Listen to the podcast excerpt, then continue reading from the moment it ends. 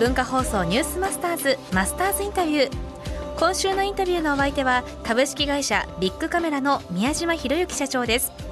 ビッグカメラは1992年に池袋本店2001年には有楽町店と駅前に大型店舗を次々と開業し拡大してきました。また2012年には同じく家電量販大手の小島と資本提携したほかユニクロとの共同店舗ビックロを新宿にオープンしました。今日は積極的に提携を行ってきた宮島社長の経営戦略を伺います。なぜ小島の名前を残したのでしょうか？これ業務提携して一社ブランドネームだけじゃなくてこう残してるっていうのは？あそうですね。あの、まあ、小島とは縁がありまして、はい、あの今は子会社という形でなっておるんですけどもあの、まあ、ビッグカメラは都市型、まあ、ターミナル型大型というコンセプトで、はい、あのやってきておりましてで小島は、えーまあ、同じ業界ではあるんですけれども、はい、郊外型というふうにあの位置づけられておりまして、まあ、業態が違うんですね。でやっぱりこう小島は小島のまあ、大切なお客様もたくさん、いらっしゃいますんで、まあ、子会社になったからといってビッグカメラというブランドで、やったとしてもですねそれはもうお客様当然ながら離れていってしまうと、まあ、そんなこともありましてあの、まあ、小島というブランドは大事にしながらですねただ一方ではあの都市型のビッグカメラならではの幅広く深い品ぞれカメラとかオーディオとかパソコン系のものを、えー、小島においてもですね導入するということで今までよりももっとこう、え特徴のあるえまたお客様からこう期待していただけるようなえそんなあの店舗ブランドにできないかなということで小島×ビッグカメラという名前の店を、え今どんどん増やしていると。あとは街を歩いてるとそれこそビックロ。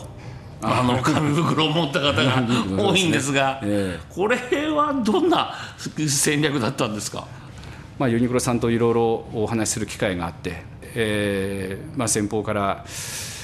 えー、ビックロで行きましょうっていう話いただいたもんですから、あそれは面白い。あの我々は首都圏にずっとやっていたんであのビッグのポイントカードお持ちですかっていうことをあのお聞きすると皆さんお持ちなんですけどもビックロのお店の場合はあのお持ちでない方がすごく多かったんですね。でぱりこうユニクロさんを訪ねられる方っていうのは本当に女性の方がやっぱり多い。で一方でビッグはどちらかというと男性的っていうイメージがあってこう我々を思ってる以上に女性にとって家電店っていうのは一人では行きづらいというそういうふうにあの思われているようなんですね。えーまあ、5年前にビックロを立ち上げた時に、新しいその女性のお客様を確保できたということと、それからビッグのイメージがこう少しずつこう変わってきて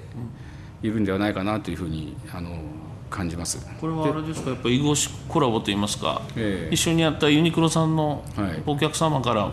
こう自然にこうあれ？ちょっとやっぱり違うんだと。そうですね、ね、あの